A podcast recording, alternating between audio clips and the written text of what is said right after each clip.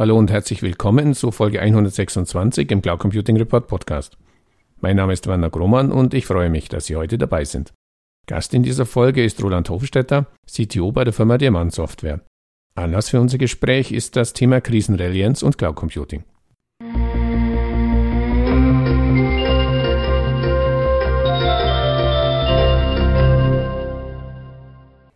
Hallo Hofstädter, herzlich willkommen zum Interview im Cloud Computing Report Podcast. Zum Einstieg bitte ich Sie, sich unseren Zuhörern kurz in zwei, drei Sätzen vorzustellen. Ja, mein Name ist Roland Hofstetter, ich bin 53 Jahre alt, verheiratet, zwei Kinder. Ich habe an der Technischen Uni Karlsruhe Informatik studiert und wie man vielleicht ein bisschen hören kann, komme ich ursprünglich auch aus dem badischen Raum.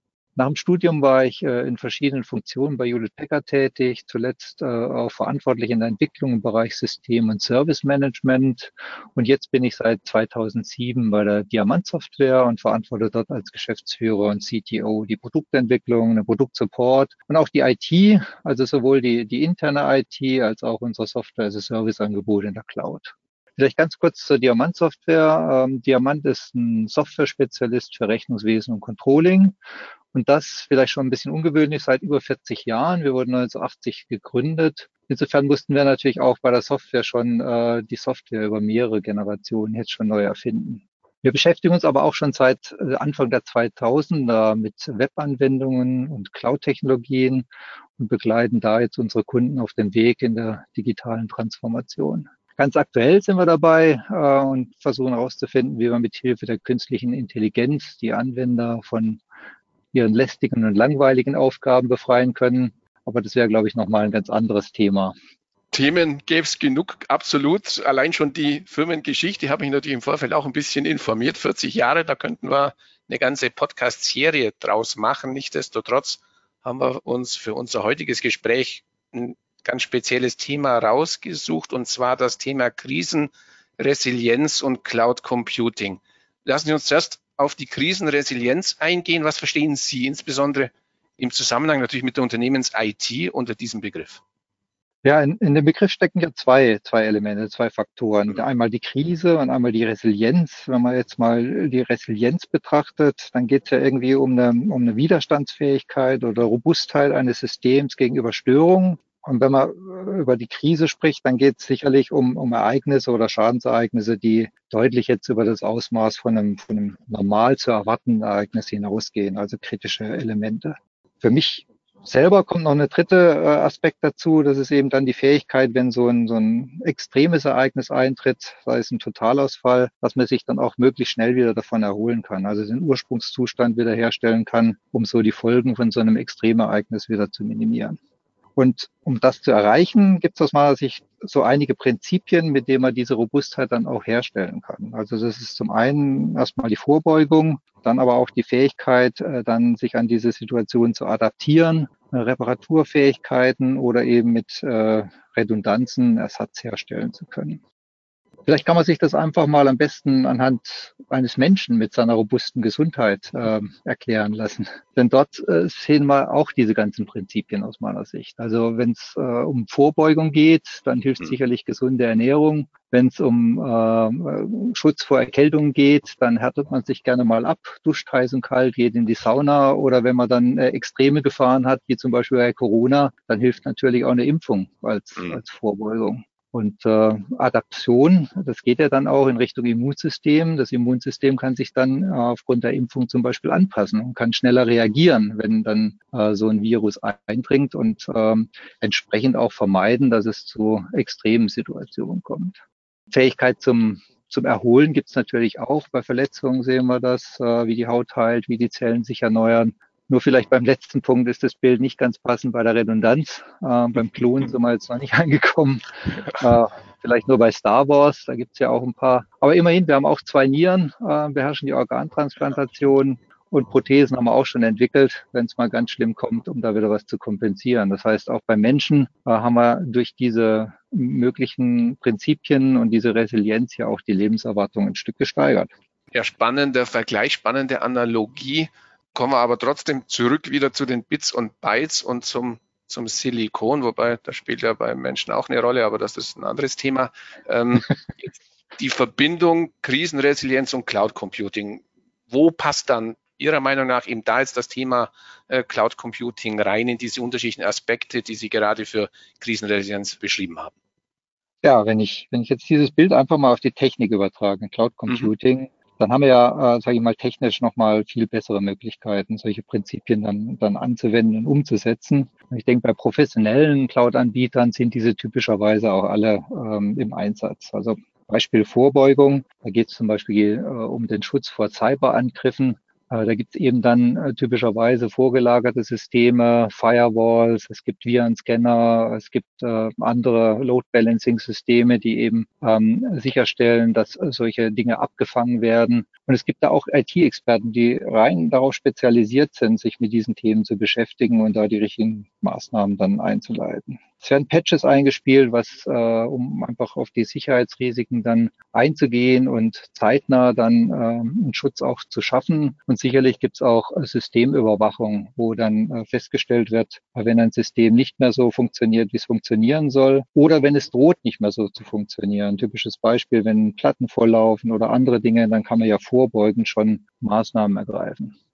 Dann natürlich Redundanz. Das ist klar. In einem Rechenzentrum ist typischerweise jede Schwachstelle mindestens zweimal abgesichert, was den Internetzugang angeht, was äh, Verträge mit verschiedenen Stromanbietern angeht, was die Klimatisierung angeht und so weiter, sodass eben ein Ausfall äh, sich praktisch normalerweise gar nicht auswirkt, ein Einzelausfall. Und was das Thema Adaption angeht, wenn ich jetzt mal an, an Hardwareausfälle denke oder Systemabstürze, dann haben wir natürlich schon lange so eine Technologie wie Virtualisierung, die es zumindest mal geschafft hat, von diesen physischen Maschinen zu abstrahieren und diesen ganzen Eigenheiten von den Maschinen, so dass man dann äh, ein Stück Software oder ein Betriebssystem mit Software dann von einer Maschine schnell auf die andere umziehen kann. Aber das ist eigentlich nur der erste Schritt, denn Stand der Technik heute sind sogenannte hyperkonvergente Infrastrukturen, also diese HCIs, wo Prozessoren, Speicher und Netzwerk insgesamt virtualisiert werden und logisch verbunden werden. Das heißt, es kommt nicht mehr darauf an, wo der Speicher dann tatsächlich an welcher Maschine hängt, sondern ich kann dann beliebig ähm, diese Ressourcen dann zuweisen und äh, auch verschieben, wenn es in einigen Systemen mal mehr Bedarf gibt als in anderen Systemen. Und das erlaubt einfach eine einfachere Verwaltung in solchen Umgebungen. Und äh, damit können wir natürlich auch ganz anders auf Lastspitzen reagieren. Da gibt es natürlich auch Technologien, die in der Cloud einfacher zu realisieren sind. Stichwort Container, Kubernetes, äh, wo man relativ schnell dann weitere Services addieren kann, wenn die Last steigt und die auch wieder wegnehmen kann, also viel dynamischer darauf reagieren kann, als jetzt in den klassischen Systemen. Und wenn es dann ganz schlimm kommt, klar, dann gibt es auch sowas wie eine Recovery, sofern das Backup dann natürlich auch vorhanden ist.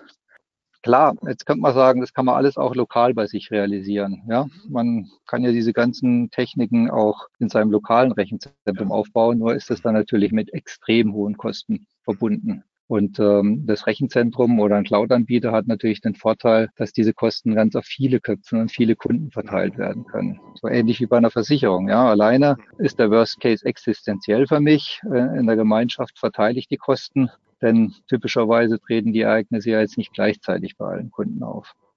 Ja, kommen wir ganz konkret auf das Anwendungsszenario zu sprechen, in dem Sie ja, wie Sie es in der Einführung ja äh, sagten, vertreten sind, eben den Themenbereich Rechnungswesen Controlling Software.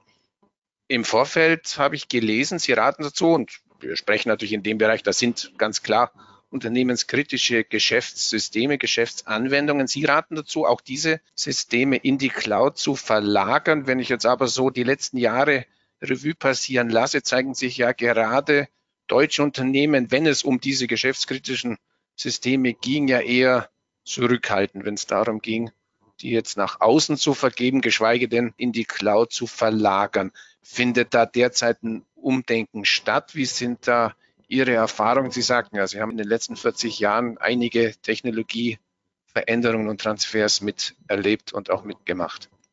Hm. Also aus unserer Sicht findet dieses Umdenken schon länger statt. Das ist natürlich okay. äh, beginnend auf einem kleineren Niveau, aber wenn man sich mal so äh, Statistiken anschaut, äh, dann sieht man schon, dass seit über zehn Jahren irgendwo ein stetiges Wachstum äh, äh, stattfindet, was die Nutzung von Cloud-Diensten angeht. Und wenn man jetzt so eine aktuelle Bitkom-Umfrage aus dem Jahr 2020 anschaut, äh, da sind über 500 Unternehmen in Deutschland befragt worden, da geben auch schon 82 Prozent der Unternehmen an, dass sie bereits Cloud-Dienste nutzen. Und je mehr mehr die positive Erfahrungen machen mit verschiedenen Anwendungen in der Cloud, desto mehr setzt sich natürlich dann auch das Vertrauen durch, ähm, dass man auch andere Anwendungen damit übernehmen kann. Und ich glaube, spätestens mit Beginn der Corona-Krise hat es hier nochmal einen ganz deutlichen Schub gegeben, den wir ja auch eher intern erfahren. Denn da war man ja auch gezwungen, dass äh, die ganzen Mitarbeitenden jederzeit und von jedem Ort auf ihre Softwareanwendung irgendwie zugreifen können müssen. Und da hat sich gezeigt, dass dann viele Firmen doch Schwierigkeiten haben, so einen sicheren Zugang für diese ganzen Anwendungen einzurichten. Und das ist ja nun mal eine Anforderung, die bei jeder Software-as-a-Service-Lösung per se gelöst ist, äh, solche sicheren Zugänge dann auch zu schaffen.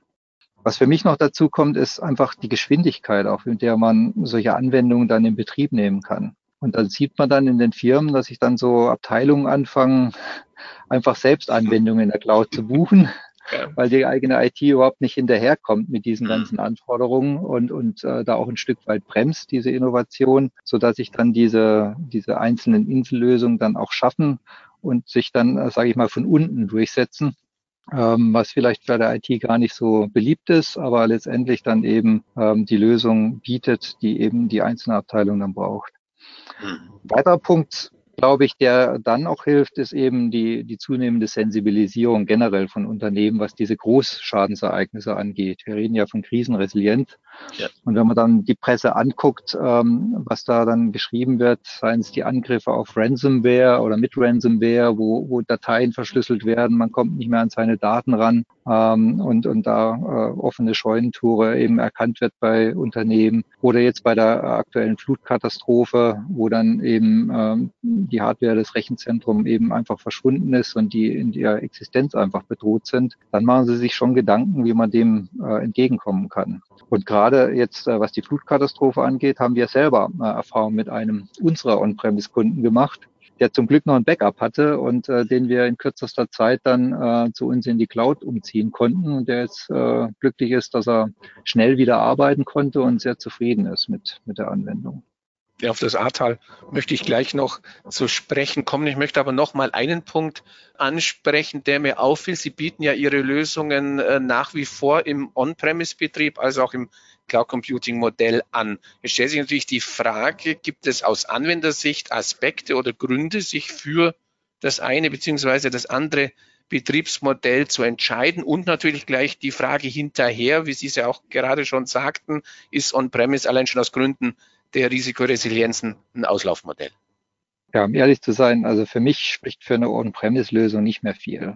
Auf der anderen Seite wollen natürlich Unternehmen, die noch skeptisch sind oder vielleicht auch ganz andere Abhängigkeiten, die wollen wir jetzt nicht äh, in die Cloud zwingen, sondern wir wollen ihnen schon die Wahl lassen, äh, in ihrer Geschwindigkeit äh, dann Übergang zu schaffen und wir wollen sie eben mit den Vorteilen überzeugen was wir so an, an wesentlichen Hinderungsgründen so noch mitbekommen und die wir hören, ähm, ist einerseits einmal natürlich die sonstige IT-Landschaft bei Kunden. Mhm. Ja, unsere Software ist ja sogenannte Best-of-Breed-Lösung. Das heißt, sie ist stark vernetzt mit den vor- und nachgelagerten Systemen. Und wir haben jetzt immer noch ganz oft den Fall, dass diese anderen Systeme einfach noch nicht cloudfähig sind. Es gibt keine Cloud-Lösung dafür. Und deswegen werden sie eben noch lokal betrieben. Und dann wird es etwas schwieriger mit dem Datenaustausch.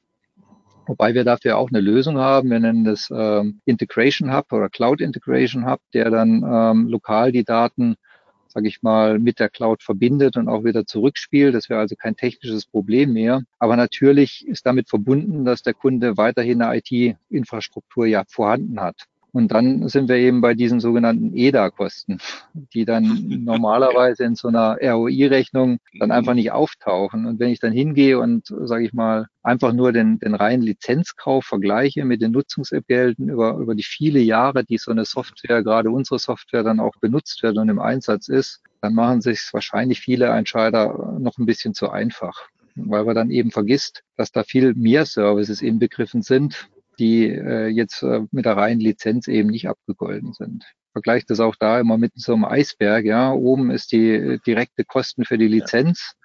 Was aber nicht sichtbar ist, ist eben dann, äh, was muss ich an Infrastruktur bereitstellen? Welche Lizenzen brauche ich wiederum für die Infrastruktur? Also Datenbanklizenzen zum Beispiel. Wie muss ich meine IT schulen, damit sie Patches einspielen können und Updates machen können und dass sie vorbeugen können? Haben die eine Systemüberwachung? Ja, nein. Wie funktioniert die Wartung und wie stellen sie eben die Verfügbarkeit sicher? Das sind alles Elemente, die dann meistens in die Rechnung nicht eingehen. Und mhm. da bin ich dann vielleicht bei Ihrer zweiten Frageteil, ja, ist On-Premise ein Auslaufmodell?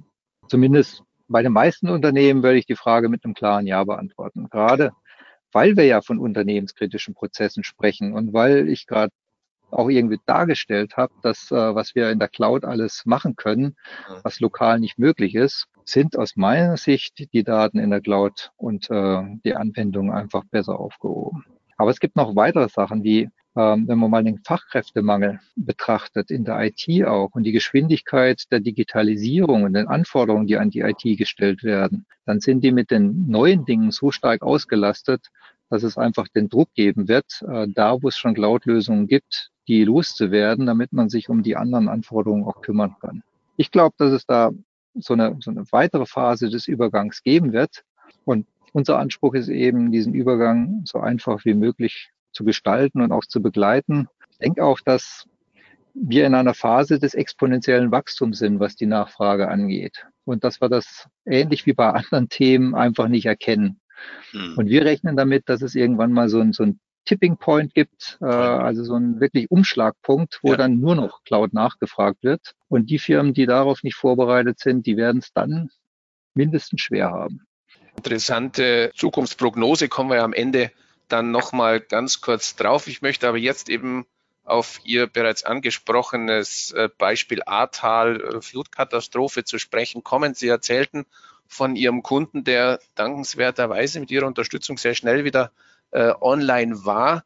Nichtsdestotrotz möchte ich jetzt da ein bisschen ketzerisch fragen, äh, was wäre denn gewesen, wenn jetzt Ihr Rechenzentrum im Ahrtal gestanden wäre? Ich meine, wir hatten ja die Fälle, die sagen, klar, Ransomware, Angriffe von draußen beeinträchtigen Unternehmen, aber die beeinträchtigen die Cloud Computing Provider ja genauso. Ich erinnere mich ans früher hatten wir eine Folge, da ist äh, einem Cloud Service Provider ein mhm. Rechenzentrum äh, abgebrannt. Wir haben jetzt erst vor kurzem den Facebook-Ausfall gehabt, wo wohl irgendjemand das falsche Knöpfchen gedrückt haben. Was, was machen Sie? Ich gehe mal davon aus, Sie haben diese Fälle ja auch auf dem Bildschirm. Was machen Sie, damit eben genau Ihnen sowas nicht passiert und man nicht am Schluss sagt, jetzt bin ich zwar in der Cloud, aber die Cloud steht leider bis im ersten Stock unter Wasser?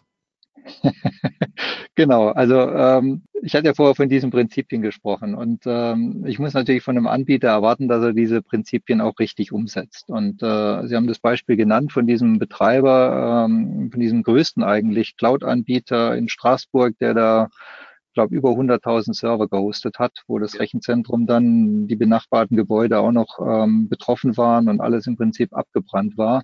Ähm, was ja noch nicht mal das Schlimmste gewesen wäre, weil der hat ja weltweit ähm, äh, auch andere Rechenzentren, aber äh, sie haben es eben nicht geschafft, die Backups entsprechend zu verteilen, um wenigstens dann wieder hochfahren zu können. Ja. Und das war eigentlich das Kritischste, dass dieser Service entweder nicht klar war, dass dieser Service nicht gebucht war oder eben dieser Service schlecht umgesetzt war. Und ähm, für uns heißt es natürlich, wir müssen, wir, wir, wir hätten vielleicht ein Rechenzentrum im Ahrtal gehabt, ähm, wobei normalerweise sollte da auch eine Risikobetrachtung sein, was Großschadensereignisse angeht. Und da hätten wir es wahrscheinlich nicht direkt ähm, dahin gebaut. Mhm. Aber natürlich äh, kann auch äh, unser erster Standort betroffen sein. Und deswegen mhm. gibt es eben mehrere Standorte, die weit genug auseinander sind, dass sie sich gegenseitig nicht beeinflussen und wo dann eben ein, ein Datenaustausch stattfinden muss so dass man also praktisch über diese äh, Technologien, die ich vorher genannt hat, relativ schnell im Prinzip ein System äh, wieder an der anderen Stelle hochfahren kann. Und das geht innerhalb von Sekunden bis maximal Minuten, ähm, wo man dann die Anwendung von einem Element, von einem Rechenzentrum im anderen äh, betreiben kann, über diese logischen Infrastrukturen. Mhm. Also geht es wirklich auch um das Bewusstsein einfach, dass jeder Cloud Service Provider einfach haben muss, sich eben da so breit aufzustellen, dass er natürlich, was diese Krisenresilienz betrifft, da einfach äh, auf der sicheren Seite steht. Ja, insbesondere, wie gesagt, gerade bei dem Thema Redundanz. Ja, ich, äh, redundante Systeme sollten dann auch nie so benachbart sein, dass das Ereignis im Prinzip dann beides trifft und das muss beides gut trifft. geplant sein. Und ähm, aus solchen Erfahrungen sicherlich, wie, wie sie jetzt in Straßburg gemacht worden sind, äh, werden hoffentlich auch ähm, andere dann lernen ein kleiner Aspekt nur am Rande, aber er fiel mir halt auf bei der Vorbereitung auf unser Gespräch. Sie engagieren sich unter anderem in der Initiative Cloud Services Made in Germany. Wir sprachen ja über den deutschen Markt, der vielleicht auch was das Cloud-Geschäft betrifft, ein bisschen speziell war und immer noch ist. Welche Bedeutung spielt für Sie Made in Germany fürs Business? Oder ist es nur ein, ein hübsches Label, das man halt hat? Nein, äh, gerade jetzt äh, sind wir wieder in unserem Anwendungsgebiet, Rechnungswesen und Controlling. Ähm, klar ähm, sind das für mittelständische Unternehmen und, und, meistens sind da auch die Eigentümer drin ganz sensible Daten. Und das ganze Thema Datenschutzgrundverordnung ist, ist ein zentrales Thema auch immer in der Diskussion, wenn man die Daten nach außen gibt. Man ist ja selbst auch verpflichtet, die Daten zu schützen, möchte dann auch eine vernünftige Auftragsdatenverarbeitung vereinbart haben, um sicherzustellen, dass die Daten geschützt sind. Und da gibt es ganz klar Ressentiments, äh, wenn, wenn ähm, darüber diskutiert wird, ob die Daten hier in Deutschland liegen, wo man äh, durchaus eine andere Wahrnehmung hat, wie der Datenschutz wahrgenommen wird, als wenn die Möglichkeit besteht, dass die nach USA wandern und für welche Zwecke auch immer verwendet werden. Also insofern ist das für uns so eine Art ähm, Garantielabel, ähm, dass wir uns ähm, A, dem europäischen Datenschutz natürlich unterwerfen, aber dass wir auch diesen strengen deutschen Gesetzen, ähm, dass wir compliant sind an der Stelle und äh, das sorgt für wiederum für mehr Vertrauen unserer Kunden, dann doch auch neben dem grundsätzlichen Schutz, dass die Systeme hochverfügbar sind, eben auch die Daten geschützt sind. Ja, dann lassen Sie uns abschließend den hier im Podcast obligatorischen Blick in die Kristallkugel werfen, wobei Sie vieles von dem ja schon bereits in Ihren Antworten vorweggenommen haben. Also ich fasse nochmal zusammen. Es geht in Richtung Cloud. Äh, die Vorteile für jeden Anwender und für jedes Anwenderunternehmen eben wirklich auch diese Krisenresilienz zu erreichen, ist einfach in der Cloud gegeben. Sie sprachen über den, über den Tipping Point, auf den die Branche derzeit wartet, äh, wenn es dann mal so richtig, so richtig dann auch, auch abhebt.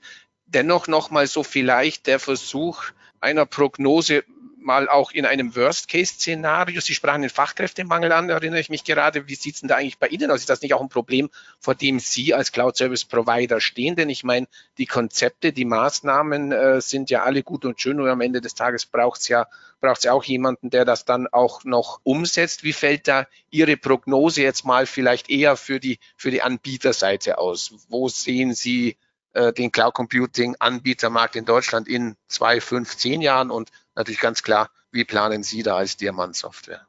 Ja, also vielleicht erstmal zur Nachfrageentwicklung. Wir hatten jetzt äh, zwei Jahre in Folge, wo wir ähm, unsere Einschätzung, wie viel Nachfrage nach On-Premise versus Cloud-Software, wie das Verhältnis da aussieht, wo wir es massiv unterschätzt hatten. Also die, die Cloud-Nachfrage ist momentan massiv höher als das, was wir einschätzen. Und deswegen gehen wir davon aus, auch, dass dieser Tipping Point viel schneller näher rückt, als wir mal vor zwei Jahren gedacht haben. Ob das jetzt in drei, fünf Jahren ist, kann ich nicht sagen, aber ähm, der, der Trend geht auf jeden Fall, dass sich das weiter zunehmend beschleunigt. Stichwort exponentielles Wachstum. Was Fachkräftemangel angeht, ja, das ist ein Riesenthema für uns, äh, weil auch Softwareentwicklung für die Cloud ja in Zukunft anders funktioniert. Äh, Stichwort DevOps, auch wieder ein weitreichendes Thema. Software, die Cloud hat ja auch einen riesen Vorteil, neue Funktionalitäten schnell an die Kunden zu bringen. Wenn ich die äh, ausliefere und der muss sie installieren, muss sie vortesten, das kostet alles Zeit. Heute können wir neue Funktionalitäten praktisch mit der Entwicklung ausliefern, quertesten, zurückrollen, wenn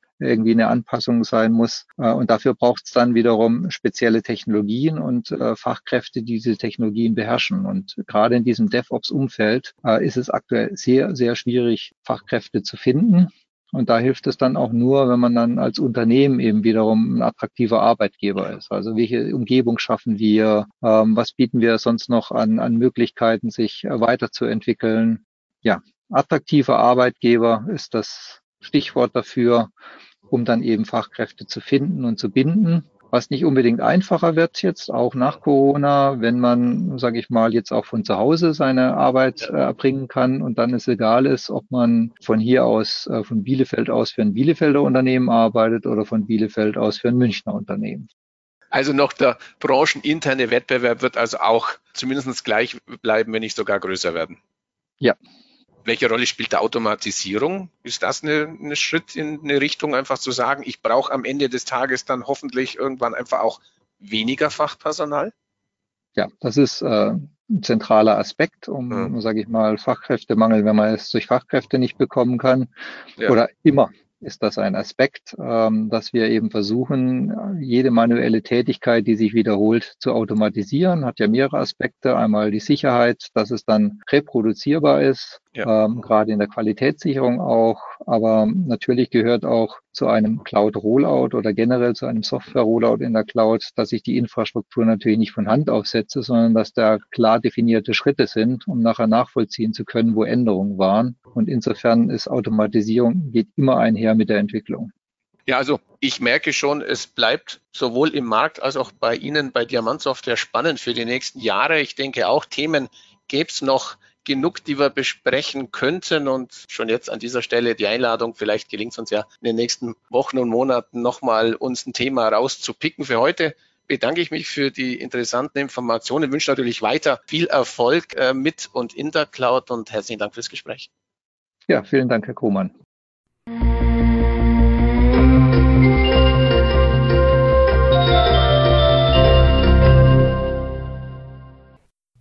An dieser Stelle herzlichen Dank für Ihre Aufmerksamkeit. Die Shownotes zu dieser Folge finden Sie im Cloud Computing Report Podcast unter www.cloud-computing-report.de Podcast-Folge 126. Falls Sie regelmäßig über aktuelle Entwicklungen zum deutschsprachigen Cloud Computing Markt informiert werden möchten, abonnieren Sie uns am besten auf Spotify, Apple Podcast oder Google Podcast. Oder in der Podcast-App Ihres Vertrauens. Und wenn Ihnen gefällt, was Sie da hören, freuen wir uns natürlich immer über ein entsprechendes Like. So viel für heute. Nochmals herzlichen Dank, dass Sie heute dabei waren und bis zum nächsten Mal. Ihr Werner Grohmann.